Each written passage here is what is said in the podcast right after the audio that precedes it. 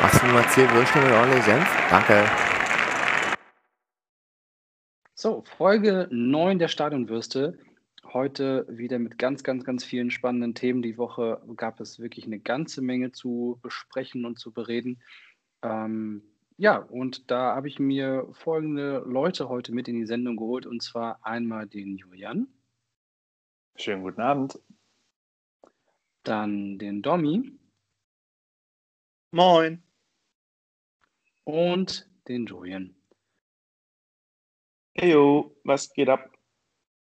So, und ich glaube, Julian, du kannst auch gleich eigentlich mal starten, denn wir starten nämlich mit dem Spiel BVB gegen Bremen. Ähm, ja, sehr gerne. Und äh, bevor es überhaupt über das Spiel geht, muss ich einfach kurz das Trikot ansprechen. Ähm, ich weiß nicht, wie ihr es fandet, aber ich fand es richtig geil und auch meine äh, paar BVB-Kumpels, die ich so habe, die fanden es auch richtig nice. Und ich habe mich natürlich, vorher wusste ich wie immer von nicht viel, ich weiß nicht, inwieweit das vorher bekannt gegeben wurde, aber habe mich dann gleich in den BVB-Shop habe ich mich versucht äh, einzuklinken, aber der Server war überlastet. Und das hat natürlich dazu geführt, dass man nicht erfolgreich war beim Bestellen. Aber für alle, die noch drauf warten, äh, der BVB hat bekannt gegeben, dass noch nachproduziert wird. Somit sollte man die Augen offen halten, dass man vielleicht doch noch früher oder später eins abbekommt. Ja, so sieht es aus. Ähm, zum Spiel, ja, aus Dortmunder Sicht war auch das Spiel recht erfolgreich gestaltet. Äh, Dortmund mit einem souveränen 4 zu 1.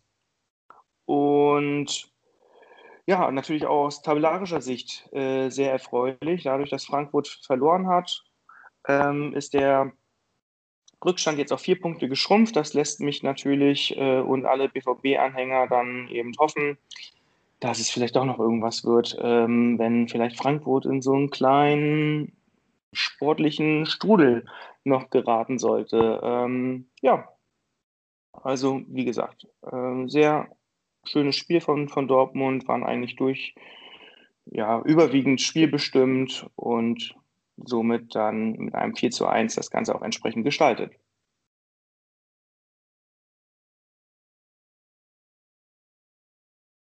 Tommy, möchtest du irgendwas zur Verteidigung der Bremer sagen? Also grundsätzlich als erstes möchte ich sagen, dass das Trikot tatsächlich sehr, sehr geil war. Da hat man sich an die guten alten Kalle Riedle-Zeiten erinnert. Ansonsten ja, ich habe es vorm Spiel ja prognostiziert, dass es ein 4-1 wird. Ich denke mal, das Ergebnis an sich ist vollkommen okay. Die Bremer haben es probiert, haben es aber nicht geschafft. Und ja, das sind halt auch nicht die Spiele, in denen sie die Punkte holen müssen. An einem Megatag wäre vielleicht was drin gewesen, aber dafür war auch einfach Dortmund echt zu stark an den, in dem Spiel, muss man sagen. Die haben es echt gut gespielt, geduldig gespielt ja, haben sich auf jeden Fall verdient. Und ja, jetzt haben wir oben die Tabelle kurz angesprochen. Unten, es hieß ja vor, vor vier Wochen, vor fünf Wochen hieß es ja, die Bremer sind raus aus dem Abstiegskampf. Mir war das alles nicht so geheuer und jetzt fünf Wochen später mit fünf Niederlagen ähm, sieht man, sie sind leider nicht raus aus dem Abstiegskampf.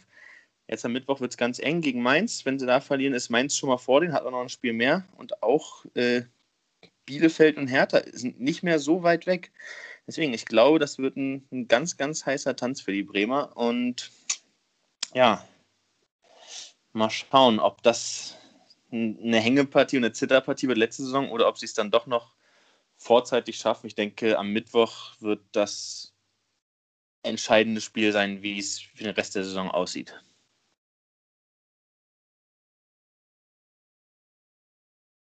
Ja, glaube ich auch. Ist ja auch eine englische Woche dieses Mal. Das heißt, da kann man ja relativ schnell vielleicht auch für klare Verhältnisse sorgen.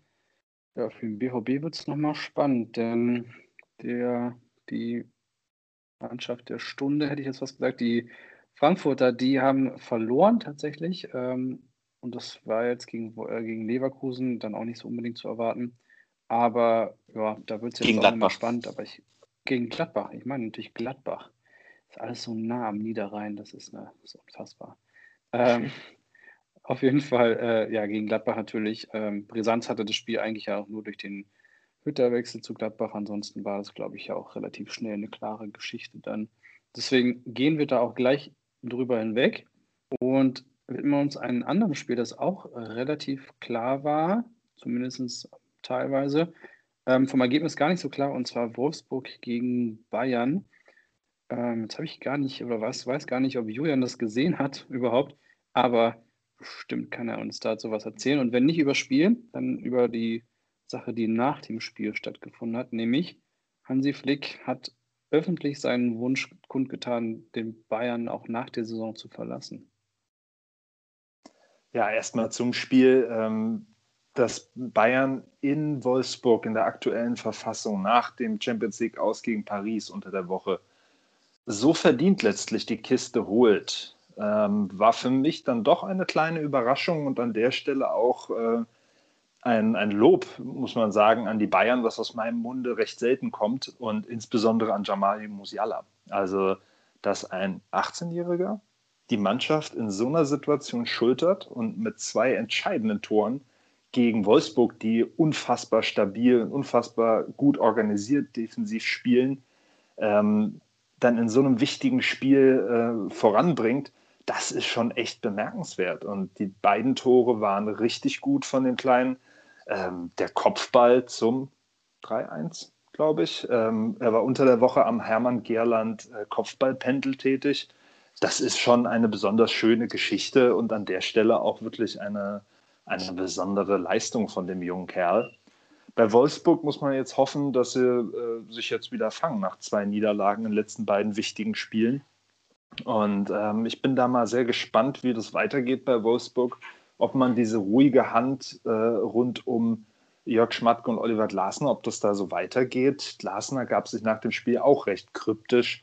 Er habe am Abend vorher mit Hansi Flick äh, an der Hotelbar gesessen und die persönliche Zukunft erörtert. Bin mal gespannt, ob der so weitermacht in der aktuellen Konstellation oder ob es auch in Wolfsburg einen Wechsel gibt. Der richtige Knaller kam dann von den Bayern nach dem Spiel. Ähm, Hansi Flick will weg. Und das ist äh, eine Entwicklung, die wir hier in diesem Chat schon vor ein paar Wochen vorausgesagt haben. Als es um die Nachfolge von Jogi Löw ging, haben wir ja auch hier im Chat äh, Hansi Flick als einen der heißesten Kandidaten positioniert und gerade das auch vor dem Hintergrund, dass es da in München permanent Spannungen gab äh, zu Salihamidzic und Co. Und das ist natürlich jetzt für uns hier das Thema der Woche. Aber da würde ich gerne auch mal die Meinung der anderen Jungs hier im, im Chat hören. Ja, also es kam, sage ich jetzt mal, nicht unbedingt überraschend, dass äh, Flick gehen will. Man hat ja, wie du schon sagtest, ne, seit Wochen gibt es da ja diese Spannungen und man weiß irgendwie nicht so richtig, was da ist, aber irgendwas ist da und keiner sagt irgendwas. Alles in allem glaube ich, dass es für beide Parteien der richtige Schritt ist. Ich meine, ja, Hansi Flick, seitdem er äh, bei den Bayern ist, hat alles erreicht, was du erreichen kannst. Hat alle Titel geholt innerhalb von anderthalb Jahren. Das ist absolut bemerkenswert. Aber ich finde, man merkt jetzt schon langsam, dass es halt alles so weit am Laufen ist, weil der Erfolg da ist. Man stelle sich jetzt mal vor, der Erfolg bleibt jetzt mal doch dann über längere Zeit aus. Meine, diese Saison für Bayern-Ansprüche Champions League raus, DFB-Pokal raus, ist natürlich schon nicht das, was sie unbedingt wollen. Und ich glaube, dass das in der Zukunft einfach so ein großes ähm, Potenzial hätte, um wieder den FC Hollywood zurückzuholen, dass es vernünftig ist von beiden Seiten, wenn man jetzt sagt, okay, wir bringen die Saison zu Ende, wir werden deutscher Meister, hatten eine super Zeit zusammen, aber dann gehen wir in was Neues rein, weil ich glaube, über die nächsten Jahre wäre das nicht weitergegangen. Was ich sehr interessant fand, dass es ja jetzt häufig so dargestellt wird, dass Hansi Flick der Engel und bester Mensch auf dem Planeten ist und Salihamidzic und alle anderen irgendwie die größten Arschlöcher, die Buhmänner des Jahrtausends.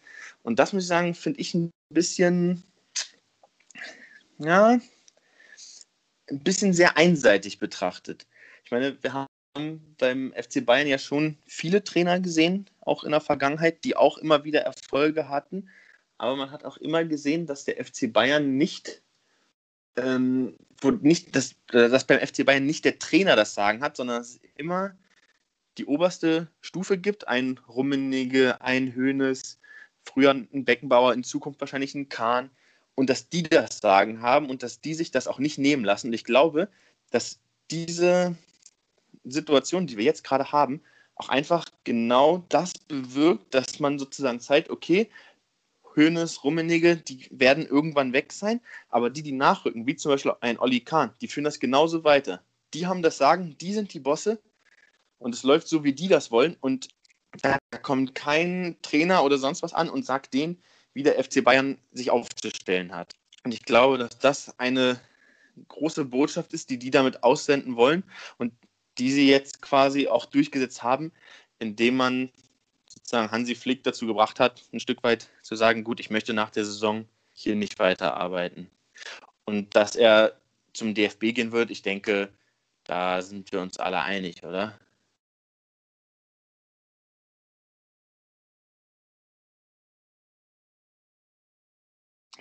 Ja, ich, ich sehe das ähnlich. Ich finde das ganz gut, dass du das auch ansprichst mit, mit dem ähm, typischen, ja, ich will es ja gar nicht sagen, weil es ist, mir wird schlecht, wenn ich an dieses Mir San Mir denke. Aber das ist ja genau das, was du da angesprochen hast, dass, diese ba dass die Bayern sich in ihrer ganzen Geschichte ja eigentlich ganz selten über diesen Trainer definieren, zumindest seit äh, Rummenigge und ähm, Hoeneß da dabei sind, sondern mehr über das, was so drumherum ist. Und der, der Trainer ja eigentlich immer nur so gefühlt froh sein durfte, dass er mit den Bayern äh, die Titel entgegennehmen darf. Und äh, da finde ich auch, und das da habe ich, ich weiß nicht mehr, ob es beim Kicker war oder ähm, bei Freunde, da habe ich auch gelesen, dass äh, der Hansi Flick ja auch tatsächlich sehr, sehr selten seine Verträge erfüllt. Und dass der tatsächlich bei all den Stationen, wo er war, über Salzburg vom DFB, wo er ja nicht nur Co-Trainer war, sondern er war ja auch, ähm, ich glaube, Sportdirektor, glaube ich, äh, über Hoffenheim, ähm, dass er da jedes Mal früher gegangen ist, weil ihm irgendwas nicht gepasst hat. Und ja, er hat jetzt sechs Titel gewonnen mit den Bayern und ja, es ist ihm wahrscheinlich auch zu großen Teilen anzukreiden, das oder anzurechnen, er, dass er das gewonnen hat. Aber ich glaube, das ist eine, wirklich eine, eine Gretchenfrage, ähm, wie Bayern jetzt mit der Situation umgeht. Und ich glaube, dass sie da schon gesagt haben, nee, wir sind der Verein und du bist der Trainer und wir machen das nicht so, wie andere das machen, sondern wir richten uns hier nach dem, äh, was wir von oben durchgeben. Ob das jetzt gut ist oder nicht, wird man ja dann sehen, aber ich glaube, dass so oder so ähm, die Personalie Flick auch spätestens nach dem Aus von Löw eigentlich ja schon klar war. Man hat das ja auch mitbekommen. Er möchte das gerne. Ich kann mir das im Übrigen auch sehr, sehr gut vorstellen. Ich glaube, der kann da wirklich für frischen Wind sorgen und ich glaube, er ist auch eine richtige Person für sowas. Hm, kann ich mir auch besser vorstellen, sogar als so ein Klopp zum Beispiel oder wer da sonst noch so gehandelt wurde. Aber ich glaube, Flick ist tatsächlich vielleicht auch für den DFB ein Glücksfall in dem Fall nochmal. Aber äh, was die Bayern, dass die Bayern da auf jeden Fall mit einem neuen Trainer rausgehen, der Hagelsmann heißen wird, ähm, ist, glaube ich, auch für die Bayern jetzt auch nicht der, der schlimmste Tausch.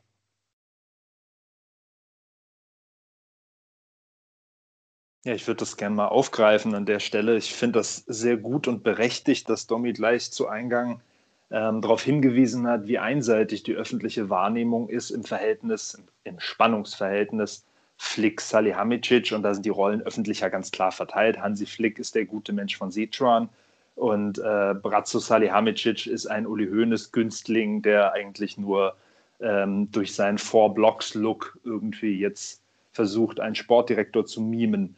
Ganz so ist die Wahrheit nicht, wobei man natürlich sagen muss, äh, Hansi Flick hat die erfolgreichste Saison der Vereinsgeschichte gespielt letztes Jahr mit Bayern, hat alles geholt, was es irgendwie zu holen gab. Das ist eine absolut herausragende Leistung und er verdient es damit sportlich in einem Atemzug mit Ottmar Hitzfeld und Jupp Heynckes, äh, Udo Lattek genannt zu werden als die ganz, ganz großen Bayern-Trainer.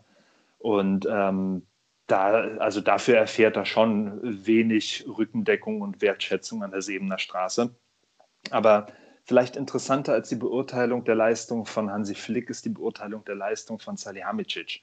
Und die ist schon auch sehr durchwachsen. Also ein Sportdirektor muss man ja vor allem an der Kaderzusammenstellung messen.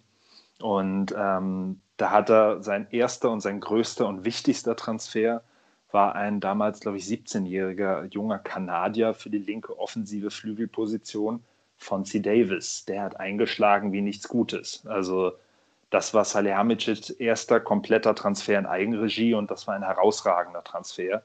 Danach kam kein auch nur im Ansatz vergleichbarer Transfer. Also die Transfers, die vor dieser Saison getätigt worden sind, Bunassar, äh, Douglas Costa, Choupo-Moting und äh, Leroy Sané ähm, und Marc Rocker, das ist ähm, weiterhin ein sehr, sehr gemischtes bis negatives Fazit, was da zu ziehen ist. Sané, okay, das ist ein No-Brainer, den zu Bayern zu holen. Äh, Douglas Costa spielt überhaupt keine Rolle. Marc Rocker ist gewogen worden und für zu leicht befunden worden. Bunassar, ich weiß nicht, an welchem Punkt da ein Fehler bei den Bayern aufgetreten ist im Scouting. Das funktioniert überhaupt nicht. Ähm, die Idee, einen offensiv starken Rechtsverteidiger zu holen, ist ja grundsätzlich erstmal nicht verkehrt, gerade in Abgrenzung zu Benjamin Pavard. Ähm, allerdings ist das jetzt eher ein etwas schwächeres Zwischenzeugnis des Salihamidzic. Äh, die Außendarstellung im letzten halben Jahr ist ebenfalls äußerst dürftig von beiden gewesen. Und ich glaube nicht, dass das jetzt ein koordinierter Move der Bayern-Etage war, sondern Hansi Flick ist jetzt ausgeschert aus der internen Kommunikationslinie, weswegen er sich auch sehr schnell einen offiziellen Rüffel von den Bayern-Verantwortlichen eingefangen hat. Also tatsächlich sind es hier Misstöne, die wir hören aus München. Und ähm, abschließend zu dem, was Marco gerade gesagt hat, ich glaube nicht, dass äh, der nächste Bayern-Trainer Julian Nagelsmann heißen wird. Ich glaube nicht, dass der sich das antut. Und das könnte ich aus seiner Perspektive auch ehrlich gesagt voll und ganz nachvollziehen. Ich glaube, dass Bayern eher in die Richtung äh, Ten Hag oder Massimiliano Allegri gucken wird. Italiener an der Sebener Straße haben ja eine gewisse Tradition. Und bei dem Kompetenzstreit zwischen Salihamidzic und Flick musste ich unter der Woche immer an den alten Trapattoni-Satz denken, ein Trainer ist ein Idiot. So ein bisschen muss Hansi Flick sich, glaube ich, auch gefühlt haben in den letzten Tagen.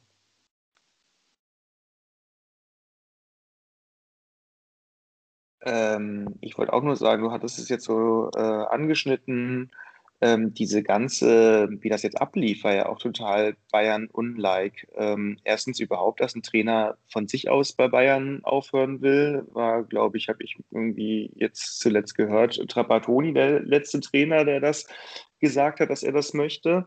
Und dann sich dann halt auch nach einem Spiel vor die Kamera zu stellen, das halt ähm, öffn so öffentlich zu machen. Ähm, das hat den Bayern, glaube ich, gar nicht geschmeckt. Und die Frage ist ja auch, die ich mir stelle, ähm, will er weg, weil eben der DFB-Trainerposten frei wird oder will er weg, weil ihm die ganze Struktur äh, bei den Bayern nicht mehr so schmeckt? Ähm, ich denke, wahrscheinlich ist es eine Mischung aus beiden. Und Jetzt habe ich ihn ver. Ach so, ja, zu Nagelsmann äh, wollte ich sagen. Also ich glaube auch nicht, dass er der nächste Bayern-Trainer wird, weil ich kann mir einfach nicht vorstellen, dass Leipzig ihn für egal welche Summe ziehen lässt. Warum sollten sie das tun? Und der hat, glaube ich, noch bis 23 Vertrag. Also, also er wird irgendwann zu Bayern gehen, vielleicht auch schon nachdem der Vertrag dann bei Leipzig zu Ende ist. Und bei Bayern, was einen neuen Trainer betrifft, also ich glaube, sie wollen auf jeden Fall einen deutschsprachigen. Ohne Deutsch geht, glaube ich, gar nichts mehr erstmal bei den Bayern. Und ich weiß nicht, ob der Ten Haag, also Niederländer sprechen ja in der Regel einigermaßen gut Deutsch, aber Allegri ja schätze ich gar nicht. Keine Ahnung.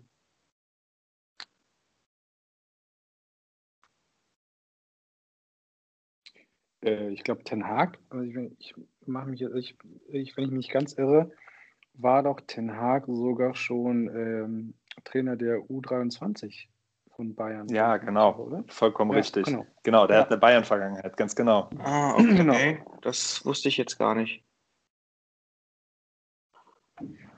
Ja, also ich denke auch, das Thema ist auf jeden Fall, ich kann mir nicht vorstellen, dass die Bayern jetzt da auch da auf den Vertrag beharren. Es gab es jetzt auch so ein paar Stimmen, dass er ja, Vertrag hat und äh, dass man nicht einfach so aus dem Vertrag rausgehen kann. Ich denke, da geht es dann eher um eine Ablösesumme, die der DFB zahlen muss für die Bayern, denn das werden die sich auf jeden Fall nicht nehmen lassen, da den DFB noch ein bisschen zu schröpfen. Das kann ich mir nicht vorstellen. Ja, ja spannend, aber wichtig. Ja. Ich wollte sagen, ich kann mir auch nicht vorstellen, dass Bayern jetzt Lust hat, äh, da so einen pissigen Trainer zu haben in Form von Hansi Flick, der dann halt eigentlich gar keinen Bock mehr hat. Also das kann dem Verein ja auch gar nicht gut tun. Also das kann ich mir auch nicht vorstellen. Das wird ordentlich beendet und wie du schon sagst, der DFB muss dann auf einen Geldsack auf den Tisch hauen und dann ist die, ist die Angelegenheit beendet. Ja, spannend auf jeden Fall. Ich denke, es wird auf jeden Fall Lust, also es wird auf jeden Fall nochmal zum Ende des Jahres äh, schon nochmal interessant, wer dann nächstes Jahr die Bayern übernimmt, weil da reißen sich ja bestimmt einige rum. Mourinho ist ja jetzt frei, habe ich heute mitbekommen. Der ist ja jetzt wieder mal äh, entlassen worden. Der hat ja mal einen Deutschkurs gemacht. Ich glaube, für, für, für äh, den BVB damals, die den ja dann nicht haben wollten. Ja, eben, das Schöne ist, als. Ja, bitte, bitte, Henne. Nein, nein, ähm, ich wollte nur anmerken, Mourinho ist doch ein Dudeskumpel von Aki Watzke. Also, das ist doch eigentlich eine Kombi, ein Match made in heaven.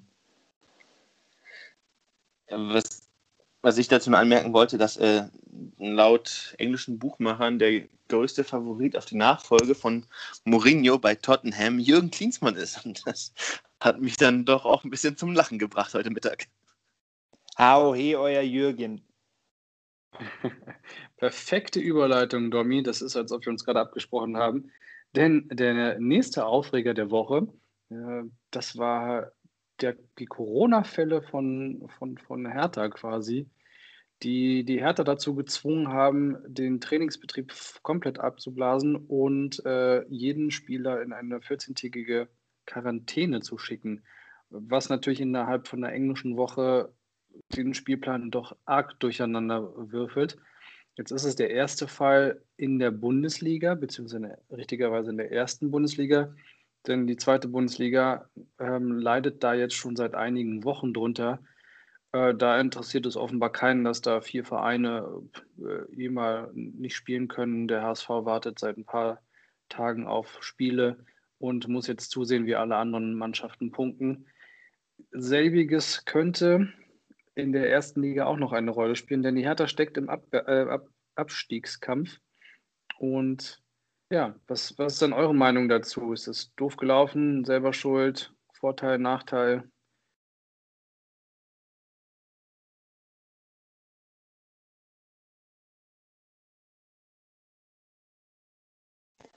Also ich finde, das ist eine schwierige Situation. Ich kenne ja deine Meinung dazu. Ähm, kann die auch ein Stück weit nachvollziehen. Nur mal kurz als kleinen Spoiler, kann sie ja nochmal ausführen. So wie ich das mitbekommen habe, ist Marco der Meinung, naja, wenn die auf Deutsch gesagt zu doof sind, dann müssen die halt mit der U23, U19, U17 oder meinetwegen auch U12 antreten. Ähm, ich meine, das ist einfach, wie gesagt, eine schwierige Situation. Wir stecken halt gerade in dieser ganzen Corona-Geschichte und ja, theoretisch verstehe ich es, ne, wenn sich dann halt drei, vier Leute, wo es sind ja in dem Fall jetzt nur die beiden Trainer und ich glaube Luke Bakio und Jahrstein, wenn die sich infiziert haben, ist kacke, dann müssen die halt, müssen die halt ohne das Trainergespann und ohne die beiden Spieler spielen. Aber natürlich muss man halt auch weiterdenken und wenn jetzt einer der anderen Spieler irgendwie sich dann doch infiziert haben sollte und das dann halt bei, jetzt angenommen beim Spiel gegen Mainz auf vier Mainzer überträgt, haben wir halt einfach so ein, eine riesen Kaskade, die dann losbricht. Deswegen glaube ich, ist es aus gesundheitlicher Sicht ähm, natürlich die richtige Entscheidung. Sportlich finde ich schwierig. Man hat ja bei äh, Dresden war das, glaube ich, letzte Saison gesehen, die dann sozusagen komplett aus dem Tritt kam und bei denen dann gar nichts mehr ging. Bei Hertha ist jetzt ein bisschen die Frage, wie die Nachholspiele getaktet werden.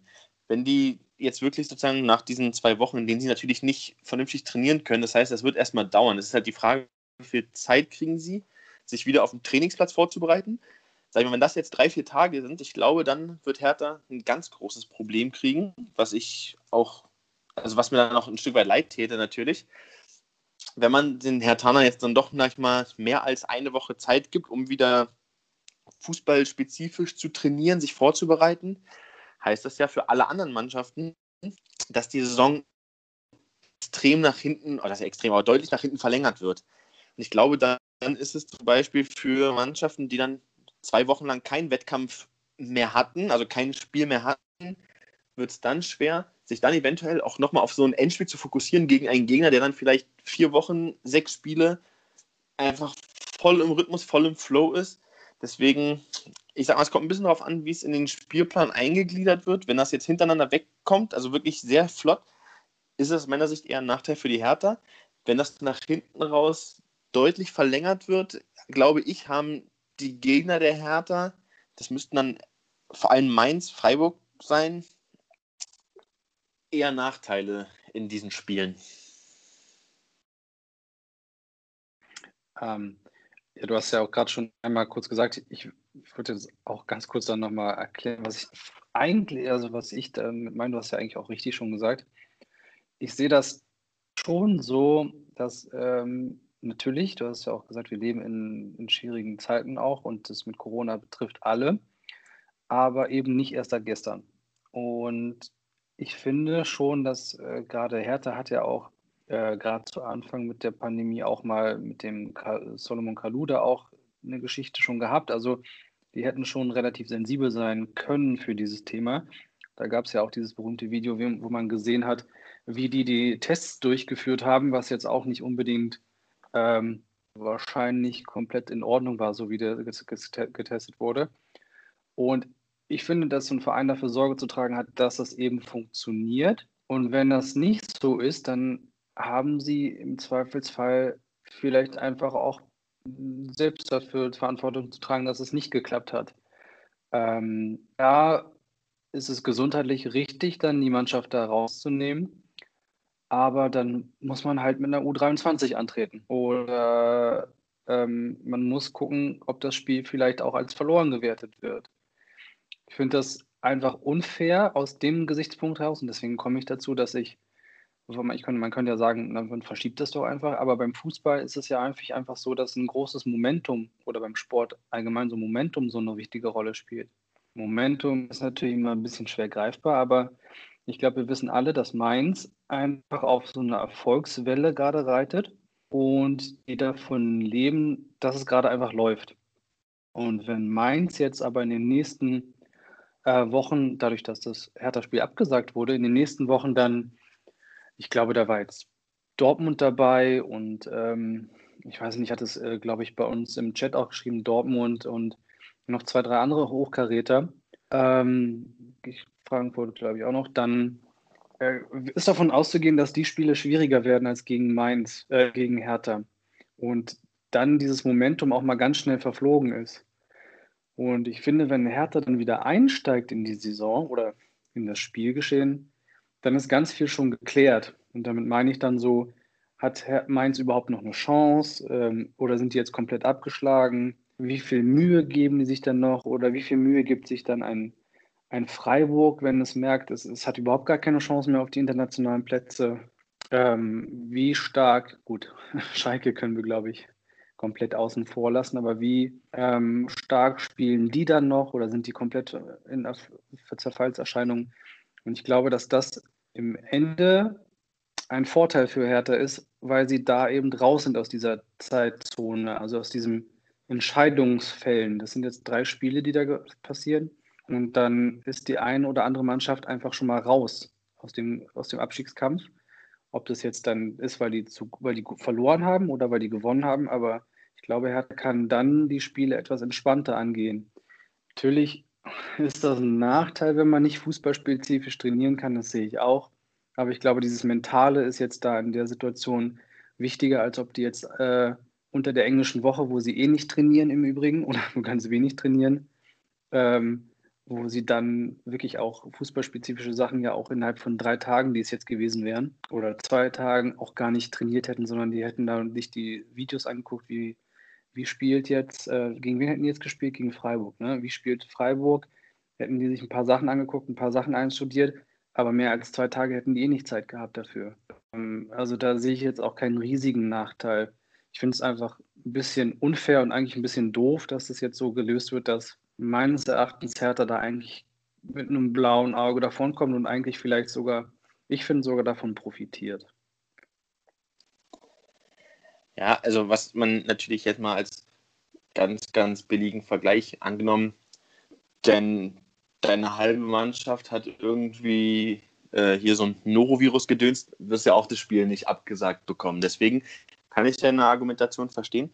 Was ich halt wieder interessant finde, ist, wie man das in den Spielplan ähm, integriert, weil jetzt stelle man sich mal vor, das Mainz-Hertha-Spiel ist dann hinter oder nach allen anderen Spielen und dann ist die Konstellation so, was weiß ich, Hertha ist 16, äh, ja, Hertha ist 16., Bielefeld 15., die sind punktgleich und oder Hertha, Mainz sind punktgleich mit Bielefeld, haben aber das schlechtere Torverhältnis. Dann liegt die Vermutung ja ganz nah, dass die beiden sich auch das, den Ball einfach ein bisschen hin und her schieben. Ich glaube, dass das eine Sache sein könnte, die, über die wir am Ende vielleicht auch nochmal reden müssen, weil es hat ja durchaus einen, einen Grund und einen Sinn, dass die letzten beiden Spieltage immer komplett zeitgleich stattfinden. Da bin ich mal sehr gespannt. Ja, absolut. Also ähm, da würde ich, würde ich auch gerne mal einhaken an der Stelle. Ähm, ganz entscheidend ist einfach, wie die Konkurrenz im Abstiegskampf sich jetzt in, äh, in dieser Woche verhält und wie die punktet.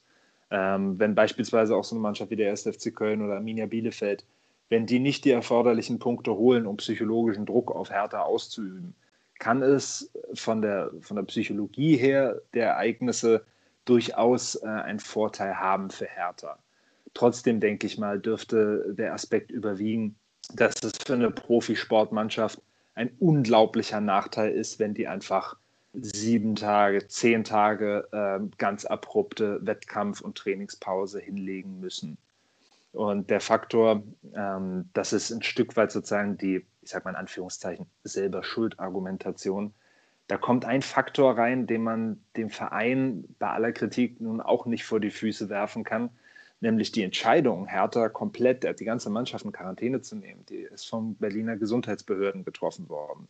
Und das haben wir auch gelernt. Die sind in Deutschland, werden die sehr, sehr verschieden gehandhabt und sehr verschieden getroffen. Und die Berliner Gesundheitsbehörden haben hier jetzt eine klare Haltung bezogen und äh, einfach mal die ganze Mannschaft in Quarantäne gesetzt, was ähm, in der Bundesliga, zumindest in der ersten Bundesliga, so noch nicht passiert ist. Und ähm, ich erinnere an beispielsweise den Fall beim DFB, als ähm, Jonas Hofmann ähm, positiv getestet worden ist und dann gesagt wurde, naja, der hatte in der ganzen Mannschaft überhaupt nur mit Marcel Halstenberg Kontakt. Die haben Backgammon gespielt. Also äh, eine pseudomäßige und alibehaftere Erklärung habe ich ja irgendwie selten gehört, ähm, um dieses Spiel irgendwie durchzuwinken. Das hat man jetzt hier anders gelöst und die ganze Truppe ähm, in Quarantäne geschickt. Auch Rune Jahrstein hat ja wohl ähm, war jetzt wohl auch in einer Berliner Klinik ähm, in intensiverer Behandlung als einer der Infizierten. An der Stelle gute Besserung, Rune. Ähm, das norwegische Abwehr, äh, Torwarttalent mit besten Grüßen an Vincent. Ähm, es wird entscheidend, wie die anderen Mannschaften jetzt punkten in den nächsten Spielen. Dann können wir sagen und feststellen, ob das für Hertha ein schwerwiegender Nachteil im Abstiegskampf und eine elementare Wettbewerbsverzerrung ist oder ob das im Endeffekt sogar eine glückliche Fügung unter unglücklichen Umständen ist. Ja, ähm, ich glaube auch, das Ganze ist alles jetzt sehr spekulativ, wie ähm, es sich eben auf die Hertha und auch auf, die, auf den Abstiegskampf auswirkt. Ähm, ich wollte eigentlich nur mal kurz noch mal einwerfen, dass es natürlich immer etwas einfach gesagt ist, von wegen, ähm, die sind zu blöd, die Maßnahmen einzuhalten, sind selber schuld oder verhalten sich nicht richtig. Man muss vielleicht auch immer ein bisschen bedenken, die Spieler haben alle Familie, Frauen, Kinder, ähm, die gehen zur Schule, die sind auch draußen und ich glaube einfach, dass es, das, das kann so schnell gehen und äh, dann, dann, dann ist es scheinbar schon passiert. Nicht umsonst haben wir immer wieder diese steigenden Zahlen. Ähm, deswegen, ja, das kann einfach passieren, hat auch schon andere Bundesligisten getroffen. Wisst ihr, warum es jetzt bei, also warum genau, das, das ist mir jetzt gar nicht so bewusst, hat es jetzt bei der Hertha zum zu der Pausierung geführt? Das, das, das habe ich jetzt irgendwie noch nicht so ganz mitgeschnitten. Warum wurden jetzt nicht einfach die Spieler eben ausgelagert, so wie eben bei anderen ähm, Mannschaften auch, sodass sie eben ohne Luke Bacchio, mein Gott, äh, ist jetzt auch nicht so äh, ultra wertvoll, ähm, dass die einfach ohne die spielen. Was, warum wurden die, weil die, weil die Fallzahl so, so hoch war oder was hat dazu geführt? Ich glaube, Henne hatte es doch gerade gesagt, es war eine Entscheidung vom Land Berlin. Welche Stelle genau, weiß ich gar nicht, aber es war wohl auch fremdgesteuert. Also es waren jetzt nicht die Entscheidung von denen, sondern auch die Entscheidung vom Land wohl. Genau, es so. ist vor allem halt keine Entscheidung aus dem Fußball heraus, sondern es Ah, ist eine okay, Entscheidung okay, okay. der Gesundheitsbehörden. Also ich denke mal, die Ah. Senatsverwaltung für Gesundheit müsste das sein, oder? Ja. In Berlin. Okay, das hatte ich jetzt nicht mitbekommen. Ich dachte, es sei jetzt irgendwie eine Entscheidung der Liga oder, oder, oder so gewesen. Okay, alles klar. Ähm, Ja, ihr, also äh, nochmal kurz an- zum Einstellen. Ihr habt natürlich auch alles recht und das Argument mit dem Freunde, Familie und äh, die haben ja auch alle Kinder und weiß ich was alles. Äh, ja, das, das sehe ich, sehe ich ja auch, aber ich finde es halt jetzt dieses immer dann von so einem Nachteil nur zu sprechen, finde ich halt auch zu einfach gemacht dann, weil die Hertha ja dann auch, äh, ich wollte ja Arne Friedrich schon Taschentücher reichen, so traurig wie der war, das ist, was, was der da als, als bewältigen muss. Äh, das, so sehe ich das dann halt auch nicht. Also klar, ich äh, sehe schon auch, dass man sich auch in Zeiten, wo man aufpasst und wo alle ja auch aufpassen, sich trotzdem noch infizieren kann, das sehe ich wohl auch schon noch. Ja, also äh, vielleicht habe ich das etwas überspitzt dargestellt, aber ich finde trotzdem, dass es jetzt kein riesiger Nachteil ist. Ne? Ja, also man kann das ruhig auch so, so kritisch sehen, das ist völlig in Ordnung. Und ähm, ich sag mal so, wie, wie Domi schon sagt, das kommt auch ein bisschen drauf an, wie sich das dann in den Spielplan eingliedert. Und ich finde, das sollte dann schon nicht zugunsten der Hertha passieren. Also am Ende sind sie ausgeschlossen. Und wenn sich das dann auch noch am Ende zum, zum Vorteil ähm, kristallisiert, dann ja, wäre es natürlich schon echt bitter für die, für die anderen Teams, ähm, die da eben jetzt gut durchkommen. Ja, also. Hm. Ich denke mal, wir alle freuen uns über die Relegation gegen Kiel dann. Ähm, da sind wir, glaube ich, alle happy mit. Zwei spannende Spiele. Ähm, ich würde jetzt das Thema Härte erstmal beenden, weil ich glaube, da sind wir uns doch einig, dass es nicht hätte sein müssen für den Fußball und dass es schade ist, dass es passiert ist, aber hoffentlich dann auch alles gut und fair abläuft. Ähm, ich würde jetzt weitermachen, nämlich, und das haben wir die letzten Male, hast du, lieber Julian, das hervorragend gelöst, ähm, mit dem Quiz weitermachen. Ich glaube, Domi hat diesmal zwei Namen verbreitet. Das beraubt uns natürlich eines hervorragenden äh, Raters, aber das macht das Spiel ein bisschen spannender vielleicht.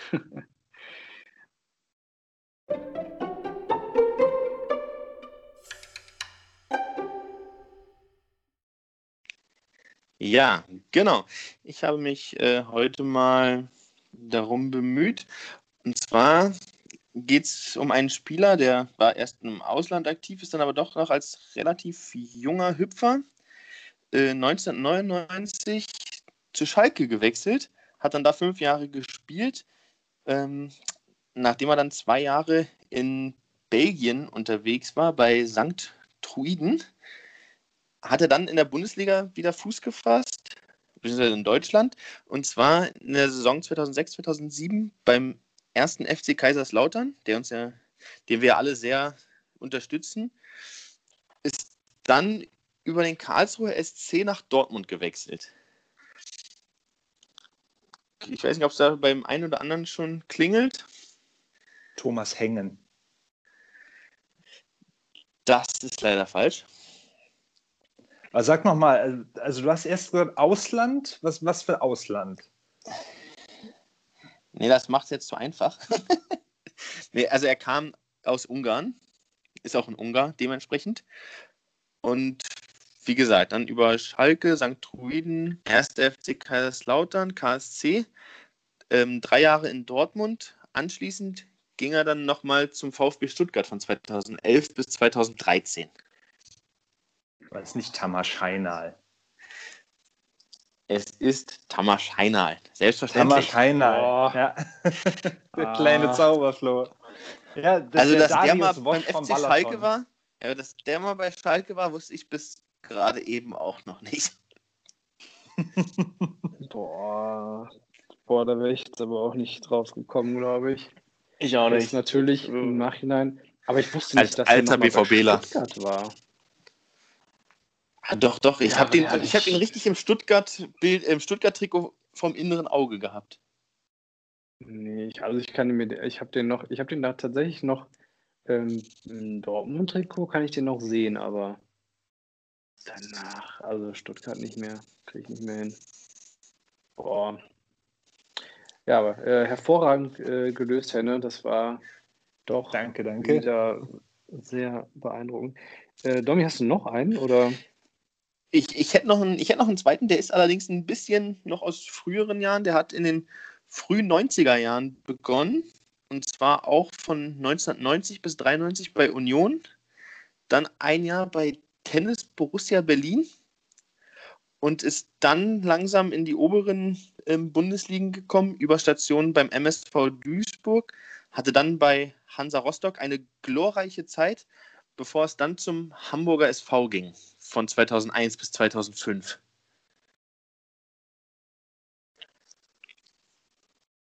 Ich hätte jetzt erstmal Steffen Baumgart gesagt, aber der war nicht beim HSV. Das ist richtig. Äh, bei, also, habe ich, ich war letztens mal schon mit Steffen Bein, Stefan Bein nicht so falsch gelegen. Martin, Steffen, Martin Piekenhagen? Also Stefan Beinlich äh, hat tatsächlich einen sehr ähnlichen Karriereverlauf gehabt, aber nachdem er beim HSV war, ist er zu Herakles Almelo gegangen, dann noch ein Jahr beim ersten, FF, ersten FSV Mainz 05, ist jetzt Torwarttrainer bei den Würzburger Kickers. Es ist Martin Piekenhagen, einer ja, meiner großen Vorbilder aus meiner Kindheit. Hast du gehört, oder? Lol, hast du es aber nicht auch gerade gesagt? Du hast auch Pickenhagen gesagt, Henne. Ja, ja, ich hatte, ich hatte Pickenhagen. Ja, da ja gerade gesagt, ja. Ja, ja. ja, mega stark. Ich wusste gar nicht, dass, das, dass der Berliner ist, offenbar. Nee, das wusste ich auch nicht. Äh, dort, der ist in Ostberlin geboren. Das und hat, in der, hat in der Jugend bei BSG Medizin Berlin Buch gespielt. Wir kennen sie nicht. Also ich habe dagegen viel, wir haben ja gegen viele gespielt, aber gegen die haben wir nicht gespielt, glaube ich. Das stimmt allerdings. Könnte ich mich dran erinnern. Ja, cool. Ja, also Henne bekommt eindeutig Mitmachverbot. Es ist äh, zu überragend, die Leistung. Äh, Respekt. danke, danke. aber, aber dann würden wir das nie lösen, wenn Henne Mitmachverbot hätte. Du äh, bist, du bist die zweite, weil du bist jetzt, bist jetzt mit am, das, am zweitmeisten Punkten, Punkte hier. Ja, mal gucken, wie viele es noch werden. Goldene Axel Kruse-Zeit, ey. Ob, ob der, der, der Zufall aber wirklich nochmal solche Hilfe leistet. Den großen Axel Kruse sein. ja, super Ding. Ähm, ja, okay, aber das äh, war doch wieder sehr gut. Äh, wir haben oder ich habe wieder mal nichts dazu beigetragen, außer Stefan Bein nicht zu sagen. Ansonsten äh, würde ich sagen, machen wir jetzt weiter und zwar mit der nächsten Kategorie und die Kategorie gewinnt wieder an Format und an Spaß, denn der Namensgeber ist auch dabei.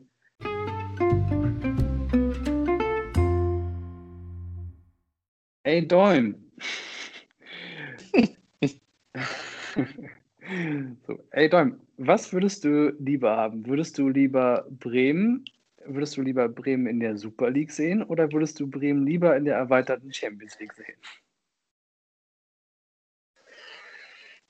Ganz klare Sache in der Champions League. Also das ist für mich ein eindeutiges Ding. Ich habe jetzt auch natürlich am Sonntag kam dann die Riesenbombe, über die man ja lange Zeit spekuliert hat vor der man lange Zeit Angst haben musste, die jetzt tatsächlich dann anscheinend Realität wird. Die neue Super League der ja, neureichen Clubs, weil so wirklich die großen Clubs sind es mittlerweile auch nicht mehr, was da teilweise rumdümpelt.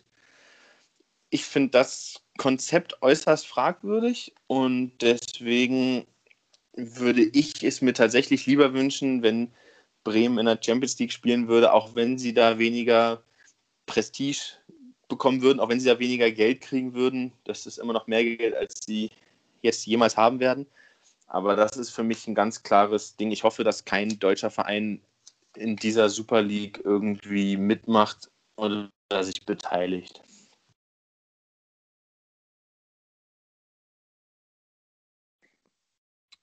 Ja, äh, Anfänger natürlich ganz klar diese Woche oder beziehungsweise brandaktuell ja gestern und heute auch die, ja, der Alleingang von einigen Spitzenclubs, äh, da eine neue Superliga gründen zu wollen oder ja, schon doch schon relativ weit auch zu sein mit diesem Wunsch. Ähm, Julian, was hältst du denn von dem, von dem Ganzen? Also sowohl die Super League als auch die Champions League Erweiterung sind ja beides zwei Themen, die sehr komplex sind. Was meinst du denn zur Super League? Ja, ich würde sagen, wir grenzen das erstmal ein. Wir reden erstmal über die Super League. Das ist an sich ja schon eine Ungeheuerlichkeit, die sich seit mindestens zehn Jahren angekündigt hat im internationalen Fußball. Und zwar ist das ja das Horrorszenario, für das äh, einige von uns jahrelang am Kneipentisch verlacht worden sind, wenn sie das prognostiziert haben und seit heute wissen wir, das kommt. Das ist leider Realität, das ist eine real werdende Dystopie. Ähm, es ist ein Konstrukt, was zum Ausdruck bringt, dass so viel Geld im internationalen Fußball unterwegs ist und dort so viel Geld bewegt wird zwischen den Top-Clubs, dass sie es sich nicht mehr erlauben können, auf so einen irrationalen Faktor wie das Spielglück oder den sportlichen Erfolg zu setzen, sondern dass man sagt, wir müssen einen Weg finden, wie wir Einnahmen und Gelder ähm, verstetigen und äh, dauerhaft zur Verfügung stellen. Die Einnahmequelle Fußball muss dauerhaft produzieren und das kann man nicht von so einer Irrationalität abhängig machen wie dem sportlichen Erfolg oder dem, dem Spielglück. Bedeutet, diese Super League ist im Endeffekt völlig losgelöst von Kriterien wie Leistung und sportlicher Wettbewerb.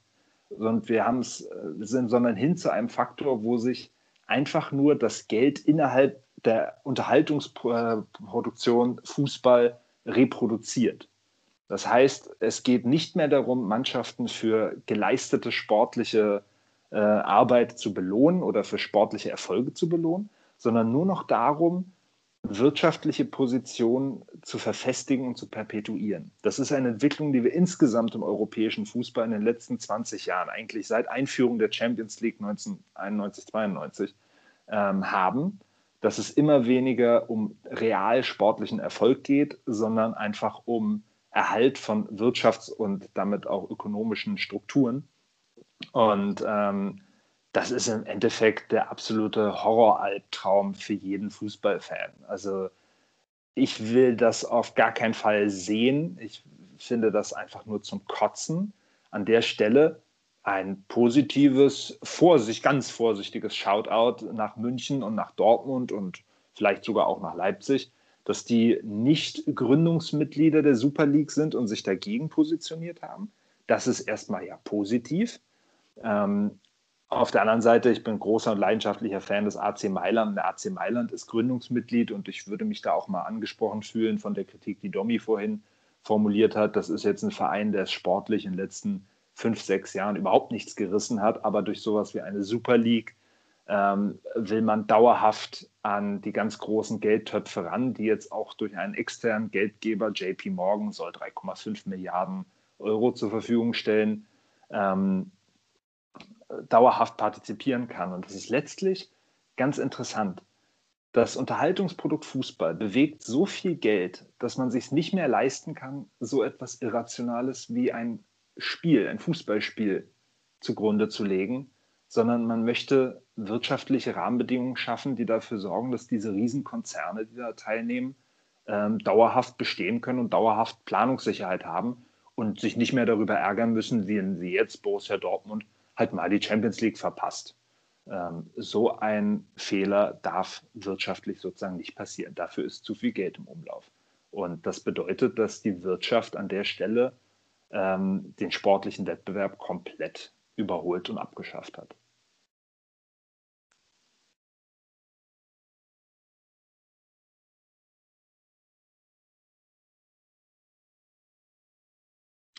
Ja, also ich muss auch sagen tatsächlich, dass ähm, mich das dann überrascht ist, ist jetzt nicht das richtige Wort, aber es hat mich dann doch in dieser Konsequenz und dass das jetzt auch schon sehr weit ist und dass das jetzt auch wirklich nicht nur angedacht ist, sondern über doch schon richtig ausformuliert auch ist, hat mich das dann schon überrascht, ähm, dass das überhaupt ansteht oder dass, dass man sich in dieser Situation auch so ja, obwohl die UEFA ja auch Ähnliches plant mit der Erweiterung der Champions League, ist es ja ähm, dann doch genau das, was du gesagt hast, nämlich dieses nicht darauf angewiesen sein, dass man sportlich schafft, sondern dass man es einfach automatisch hat, finde ich dann schon, ja, ich, ich weiß auch gar nicht so, ich will jetzt sagen, ich, pervers, eklig, ich finde es einfach schlimm, wahrscheinlich schlimm trifft es wahrscheinlich am besten, dass sich die Vereine, die wir ja alle auch gerne gucken, das sind ja alles schöne, gute Vereine und mit denen verbinden wir ja alle was. Und außer Tottenham vielleicht, das, die haben es jetzt auch nur in den letzten Jahren noch so ein bisschen reingeschafft. Aber ansonsten sind das ja alles Vereine, die, mit denen wir auch aufgewachsen sind, die wir auch gesehen haben, geliebt, gehasst haben, je nachdem, was man da auch so sieht. Aber dass die sich dann zusammenschließen und sagen, nee, so wie es jetzt bis jetzt war, das wollen wir nicht. Wir wollen es noch ein bisschen finanziell krasser, noch ein bisschen abgeschotteter, noch ein bisschen nur für unsere Zwecke haben. Das ist schon ein Schlag auch und das kann ich, äh, ich möchte gerne mal, würde gerne mal wissen, wie es in den, in den Ligen aussieht. Für die Ligen ja auch. Also ich für den, die UEFA jetzt mal dahingestellt, die fühlt sich natürlich erstmal gekränkt in ihrer Ehre und möchte das schon bei sich lassen und am meisten Geld für sich verdienen. Da geht es jetzt nicht darum, dass sie an den Fußball denken, sondern nur an ihr Produkt. Aber für die Ligen ist das schon ein ganz schöner Schlag, wenn die, die Vereine, die da oben stehen, sagen, nee, wir, wir, wollen das ja direkt gar nicht mehr, was wir hier mit euch machen.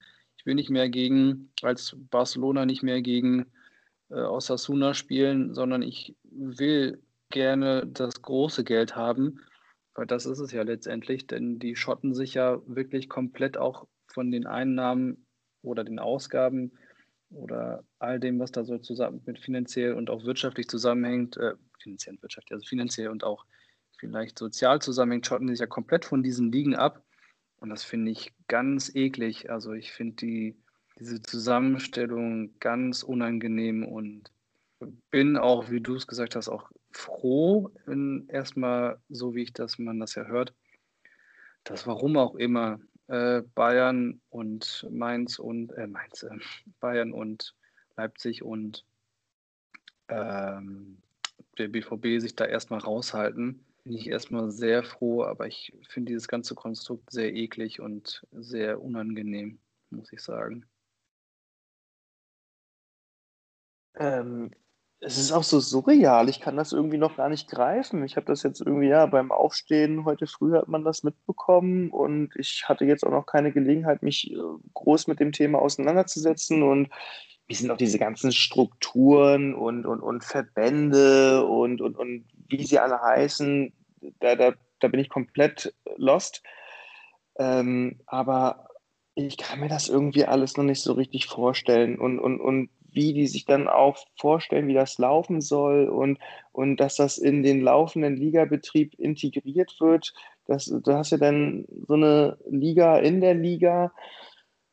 Und also ich finde es auch wirklich einfach nur widerlich. Und ich habe ja letztens noch gesagt, äh, in der letzten Folge, von wegen hier WM in Katar und so. Und jeder muss sich das selber überlegen. Und ähm, auch das ist alles nicht so cool, aber hier, da ist für mich spätestens die Grenze echt erreicht und ich bin auch richtig happy, dass die deutschen Mannschaften sich da dagegen stellen bisher und ich hoffe auch, dass es so bleiben wird. Ähm, also, wie gesagt, ich, ich, ich kann das noch gar nicht greifen und ähm, ja, wie das Ganze dann ablaufen soll und, und, und, und, und, und wie, ich meine, in der Champions League wurde doch schon, da wird doch so viel Geld generiert und ja, klar, die Mannschaften haben vielleicht dann keinen Bock, wenn sie die Champions League verpassen. Gerade in England sind es ja auch mehr als vier Teams, äh, die sich qualifizieren, aber wir haben die hier doch einfach einen sportlich sehr wertvollen Wettbewerb, der sich auch immer krasser vermarktet. Es ist auch eine, eine unendliche Geldmaschinerie. Und dann kommen die jetzt damit, also wirklich, äh, ja, der, der allmächtige Mammon hat wieder zugeschlagen und es gibt einfach zu viele, die sich dem, ja, keine Ahnung, erlegen. Ähm, ich, ich, ich, ich weiß nicht, was ich dazu sagen soll. Wie gesagt, ich habe mich jetzt auch noch nicht genau damit beschäftigen können. Ich glaube, der, der ganze, der, der, der richtig harte Wegklatschfaktor kommt dann irgendwie erst, wenn man auch mal jetzt sich besser damit beschäftigt und wenn das dann auch wirklich alles passiert. Also ich, ja, weiß ich nicht. Ich bin sprachlos. Ich bin echt gespannt, wie das ablaufen wird.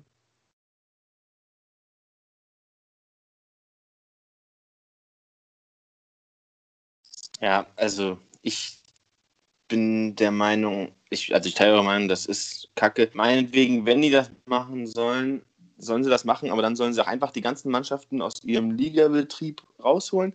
Dann sollen die ihre eigene Liga machen und am Wochenende einfach unter, oder unter sich spielen und sollen die nationalen Ligen damit in Ruhe lassen, dass die ganz normal ihren, der ja auch schon nur auf Geld ausgelegte Fußball ist, machen wir uns nichts vor, aber halt nicht in so einem unendlich extremen Ausmaß, wie es wie jetzt wieder einer draufgesetzt wird.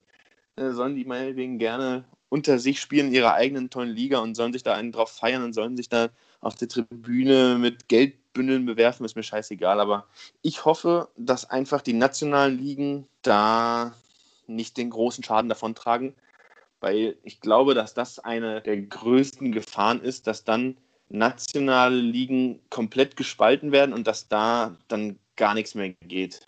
Und deswegen hoffe ich genauso wie ihr auch, dass die deutschen Mannschaften sich da nicht dran beteiligen. Aber ob es so kommt, ich weiß nicht. Das allmächtige Geld ist leider, wie der Name schon sagt, allmächtig.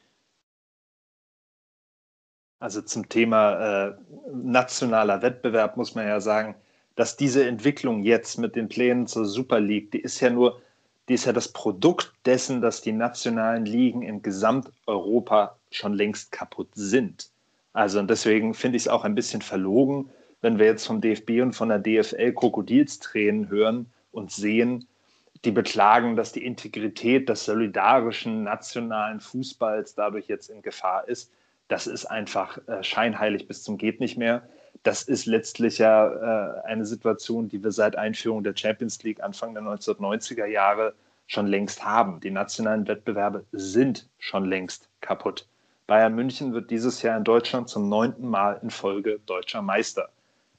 Das hat nichts mit sportlicher Leistung zu tun oder mit, oder mit einer besonders guten taktischen Ausrichtung der Jungs in Rot. Das ist einfach Ausdruck eines völlig kaputten Nichtwettbewerbs im nationalen Fußball. Und da ist Deutschland ja auch nur ein ganz plattes Beispiel. Das ist in allen europäischen Ligen so. Das ist in Italien mit Juventus Turin, in Frankreich mit Paris Saint-Germain, in Spanien mit Madrid und Barcelona. Da spielt Atletico noch so ein ganz kleines Zünglein an der Waage, aber das ist auch eher ein Feigenblatt der Sportgeschichte. Ähm, haben wir überall die gleiche Entwicklung, dass wir in den letzten Jahren eine totale ähm, überhaupt keinen pluralistischen Wettbewerb mehr haben, sondern nur noch ein Zuschneiden auf die immer gleichen Wiederholungstäter, nämlich die, die es schaffen, kontinuierlich Einnahmen aus der Champions League zu generieren. Und gleichzeitig wird das Prinzip abgesägt, dass äh, in einem Wettbewerb wie der Champions League, die früher ja mal der äh, Pokal der Landesmeister hieß, ähm, alle Meister aus den europäischen Ligen vertreten sind. Ähm, beispielsweise eben der österreichische und der türkische Meister, zwei durchaus beachtliche europäische Ligen, sind nicht einmal direkt qualifiziert für die Gruppenphase der Champions League, während es beispielsweise ähm, selbst der Vierte aus Deutschland ja noch Playoffs spielt, wenn ich das richtig sehe. Und in England ist, glaube ich, der Vierte sogar direkt qualifiziert für die Gruppenphase. Also wir haben, es ist mehr ein Ausdruck dessen, dass der nationale Wettbewerb schon längst kaputt ist. Und das ist jetzt keine Kritik am FC Bayern, sondern es ist eine Kritik an den finanziellen Strukturen, die eine äh, Hegemonie wie die des FC Bayern hervorbringen. Und diese Super League ist im Endeffekt nur der allerletzte Schritt auf dieser Entwicklung, die vom Prinzip mit Einführung der Champions League 1990 und 91 angefangen hat. Also die Kritik am FC Bayern kann ich jetzt so nicht äh, unkommentiert da stehen lassen. Nee, kleiner Spaß. Ich weiß schon, was du meinst, aber das Ding ist ja, bei dieser Champions League, du musst dich für, äh, Super League meine ich, du musst dich für die Super League nicht mehr sportlich qualifizieren. Und du siehst das ja dieses Jahr. Jetzt hat Dortmund in der Liga bis jetzt eine schwächere Saison gespielt. Andere Mannschaften haben eine bessere Saison gespielt. Und dann steht Dortmund, weil sie dieses Jahr diesen sportlichen Erfolg in der Liga nicht haben, am Ende vielleicht ohne Champions League da, ohne das große Geld, muss sparen, muss im Zweifel Spieler verkaufen, muss sich wieder neu aufstellen. Klar, bei den Bayern ist ein extremes Beispiel, weil die einfach, wie du schon sagst, über Jahre dominant sind und wahrscheinlich auch locker ein, zwei Jahre ohne Champions League auskommen könnten. Aber wenn es zu dieser Super League kommen sollte, dann ist doch auch der nationale, also der, der Meisterschaftskampf sozusagen, wäre doch vollkommen egal. Ich meine, angenommen, Borussia Dortmund würde jetzt in dieser Super League spielen und wüsste, gut, ob wir jetzt Fünfter werden oder ob wir Achter werden oder Zweiter, ist scheißegal, weil das Geld aus der Bundesliga ist, sind dann eh nur noch Peanuts und wir kriegen sowieso unsere dicke Kohle. Dann glaube ich, denken, dann scheißen die doch auf die Bundesliga und denken sich, naja, dann lasse ich halt in der Bundesliga Tigges spielen und konzentriere mich dann auf mein nächstes Spiel in der Superliga und lasse dann da Haaland, Sancho, was weiß ich spielen. Und das ist, glaube ich, also das ist eine Gefahr, die ich sehe und die ich nicht, dass ich so nicht sehen möchte. Ja, das ist natürlich ein Punkt, der wahnsinnig emotionalisiert bei dieser Super League. Es geht nicht mehr um sportliche Qualifikation, und da würde ich auch gerne den Bogen schlagen zum anderen Reizthema, nämlich zur geplanten Reform der Champions League. Neben der Super League soll ja auch eine Champions League-Reform kommen, die jetzt, äh, zumindest nach den Aussagen von heutigen Tag von Watzke und Rummenigge, viel besser sei zur Rettung des europäischen Fußballs.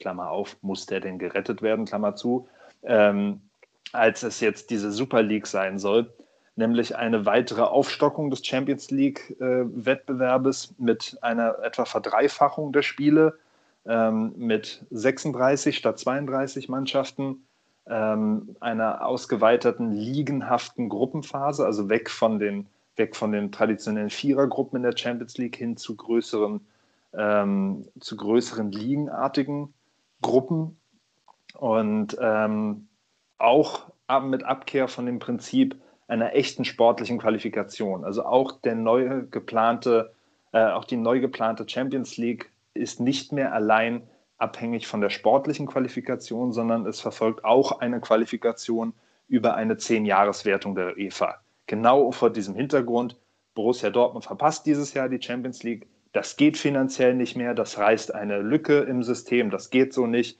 Da muss Geld erhalten werden an den richtigen Stellen dann darf nicht der MSV Duisburg da mal reingrätschen, das geht nicht. Und deswegen ähm, wird dann so ein Verein wie Borussia Dortmund über zehn Jahreswertung trotzdem mit reingeholt ins Boot. Ist sowieso viel interessanter für die Fernsehübertragungsrechte.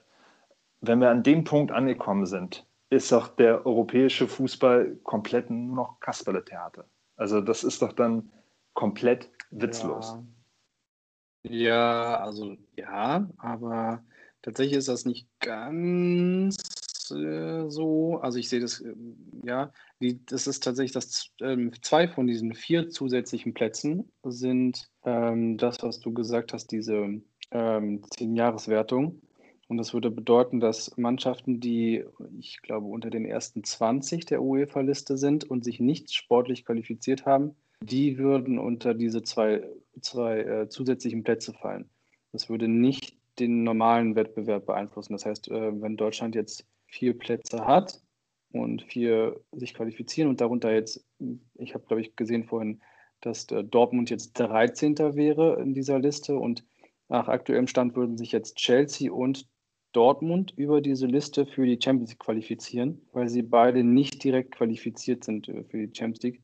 Ähm, und es würde aber die beiden nationalen Qualifikanten, die, die den beiden quasi die Plätze weggenommen haben, äh, nicht betreffen. Das heißt, die werden genauso qualifiziert, nur dass dann die beiden halt trotzdem in der Liga wären, was im Endeffekt einer äh, ja, Aufstockung von diesen fünf oder vier Plätzen, die die unterschiedlichen Ligen haben, ähm, also im Prinzip von England, die werden zusätzlich mindestens einen Platz bekommen. Im schlimmsten Fall kriegen die sogar zwei zusätzliche Plätze, wenn das nach dieser Zehn-Jahres-Wertung geht.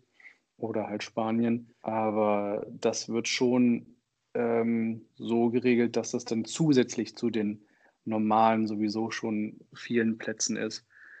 Ja, aber grundsätzlich hast du da natürlich recht mit dieser, Auf, äh, mit dieser Aufstattung wird ja dieses Ligasystem eingeführt, in der jede Mannschaft dann zehn Spiele hat und anhand dieser zehn Spiele wird dann eine Art Tabelle geschaffen, wo die ersten äh, acht Mannschaften sich wohl direkt fürs Achtelfinale qualifizieren.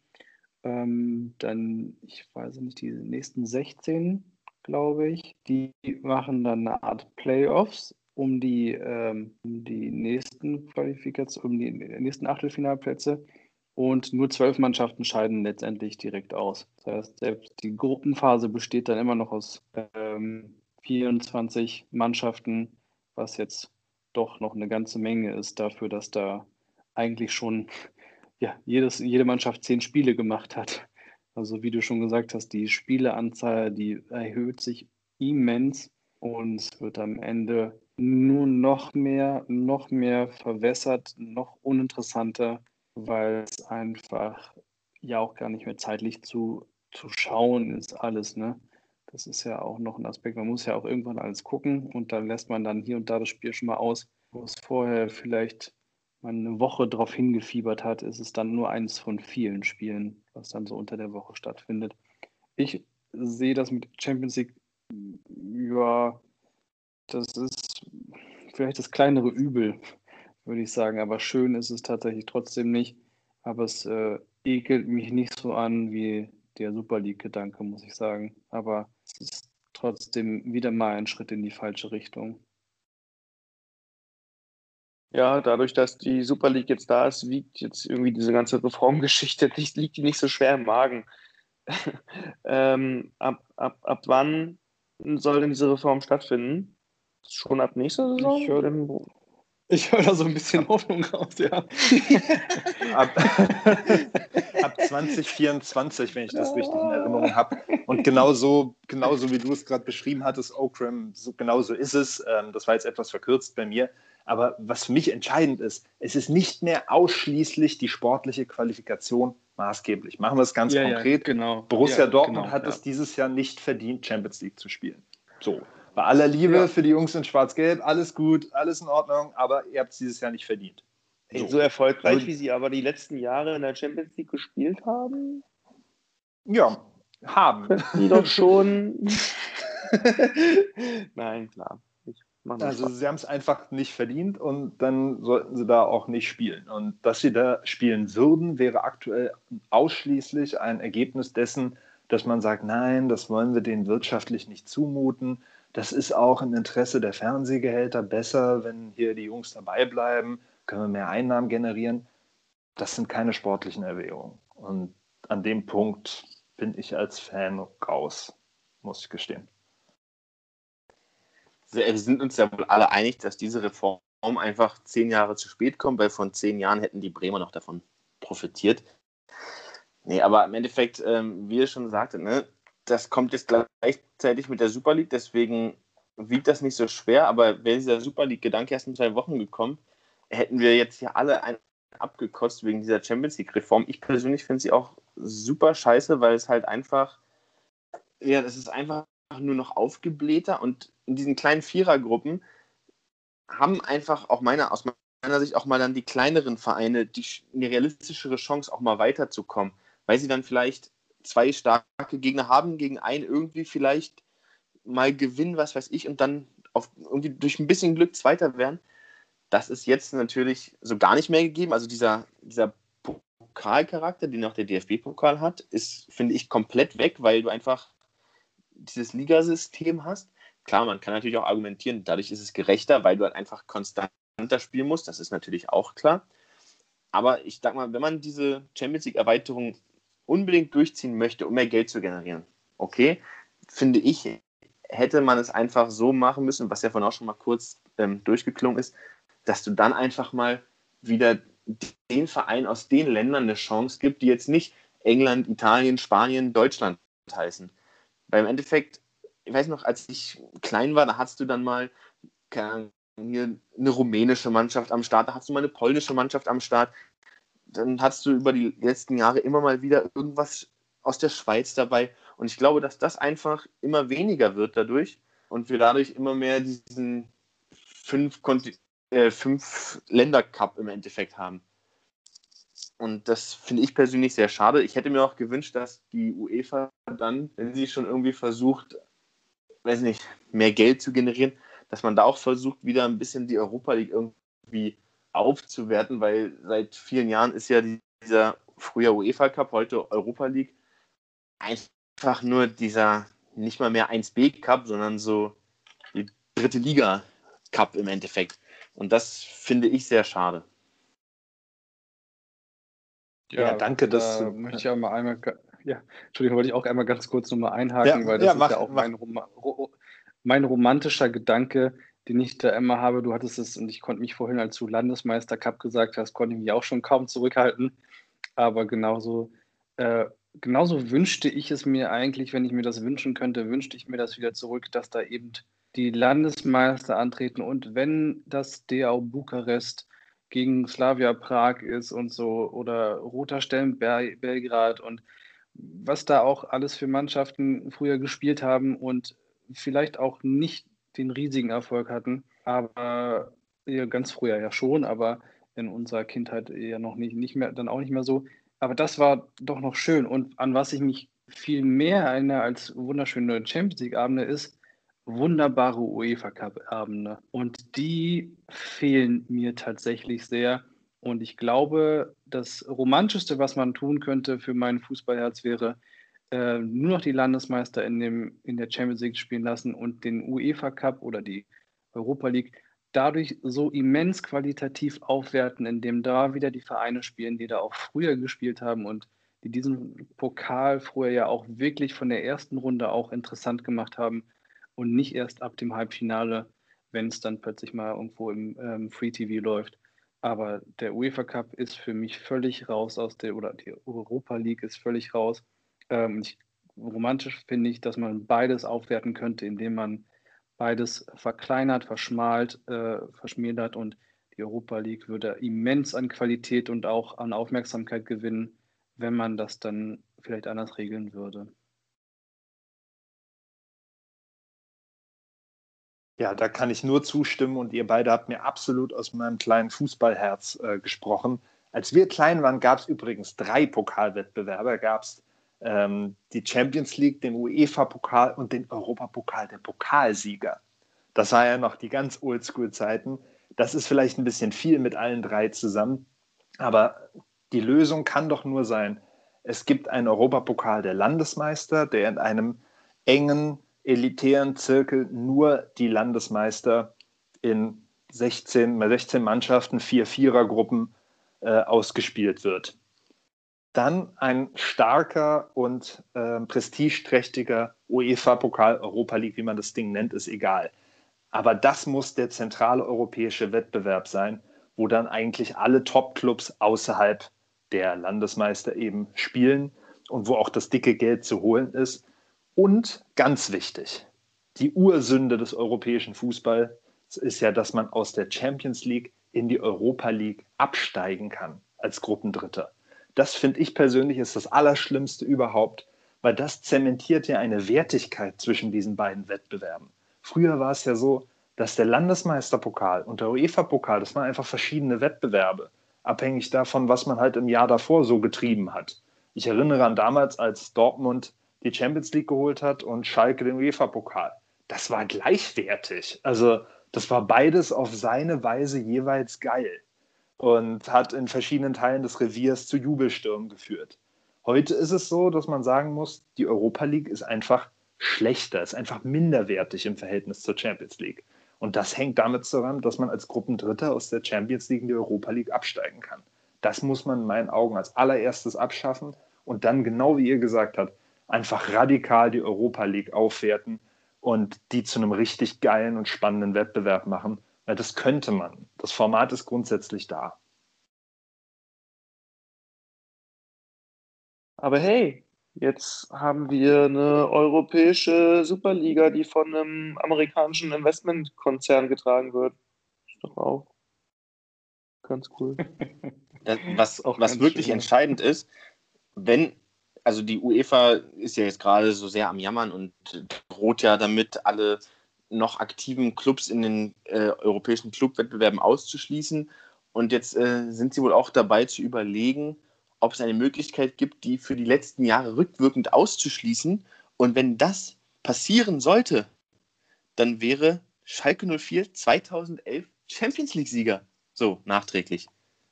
An dieser Stelle einen kleinen Gruß an Herrn Patzke. Eine ganz brisante Entwicklung, die hier gerade stattfinden. Äh, ja, aber du hast ja gerade so äh, halb spaßig gesagt, aber es ist ja tatsächlich, äh, jetzt haben wir gerade so ein paar News auch, dass die ähm, oder dass die wirklich ausgeschlossen werden sollen, jetzt die restlichen Teilnehmenden aus den jetzt stattfindenden UEFA-Wettbewerben. Was ja vielleicht auf einer Seite verständlich ist, aber auch, boah, das hätte schon ganz schön schnell passieren können. Meint, könnt ihr euch das vorstellen? Meint ihr, das passiert? Ist der BVB dann weiter? Spielen die dann gegen PSG? Hm? Ja, nein, vielleicht? Ja, ja. Was soll das, was soll so das sein, denn ja. bringen? Die Frage ist doch, was soll das denn der UEFA jetzt bringen? Sie schmeißen jetzt, also alle vier fürs Halbfinale qualifizierten Mannschaften sind meines Erachtens Super League-Mannschaften, oder? Also es ist nee, PSG Paris. nicht. Die PSG nicht. Stand hier Auf jeden. Auch dagegen entschieden. Ja, ja, stimmt. PSG nicht. Aber die Man City ist äh, Super League, genauso wie Real. Und wer ist noch im Halbfinale? Chelsea. Hm, Chelsea. Chelsea. Ja, auf jeden. Die sind, äh, wir haben drei Super League-Teams. Das hieße, gibt man jetzt kampflos Paris Saint-Germain den Champions League-Titel. Das wird nicht passieren, das ist doch völliger Quatsch. Also wie viel Geld geht denn bitte da der UEFA flöten? Das wäre doch äh, eine absolute Milchmädchenrechnung. Und äh, jetzt sozusagen die ausgeschiedenen Viertelfinalisten hochziehen, die nicht in der Super League mitmachen. Also beispielsweise Borussia Dortmund. Ich weiß gar nicht, wie weit man dann im Wettbewerb nach hinten gehen müsste, bis man dann ein Halbfinale spielen könnte. Das will keiner Nur eine Runde. sehen. Ja, und dann füllt man auf mit, mit Dortmund Bayern, und Dortmund und Porto. Bayern und Porto, okay. Aber wer will denn dieses Halbfinale sehen? Mit der Hinter mit der Vorgeschichte. Ja, Bayern ist ja schon nicht richtig, weil Bayern ist ja gegen PSG rausgeflogen. Also die ja, ja schon wär, nehmen. Ja, ja ich will es sehen. Halt. Ich will es sehen. ja, ich bin mal gespannt. Also da interessiert mich jetzt tatsächlich, ob das jetzt stattfindet oder nicht. Aber das wird uns wahrscheinlich die Tage über in Spannung halten. Ähm, ja, ich würde sagen, wir beenden das Ganze, denn nächste Woche ist äh, Doppelheader quasi. Durch die englische Woche haben wir eine ganze Menge zu be bequatschen. Und wer weiß, welcher europäische Wettbewerb in der Woche noch aus dem äh, irgendwo ausgerufen wird. Vielleicht äh, machen die zweite Liga da auch was mit. Ähm, ja, ich fand, es war eine spannende Sendung. Es hat ein bisschen leider nicht alles reingepasst, weil gerade die Themen sind natürlich so ausufernd und spannend und können wir natürlich viel genauer noch ein bisschen darauf eingehen. Aber ich fand, wir haben ein paar spannende Sachen besprochen. Es war eigentlich auch äh, sehr interessant und ich nehme meine härter Meinung auch vielleicht ein wenig zurück.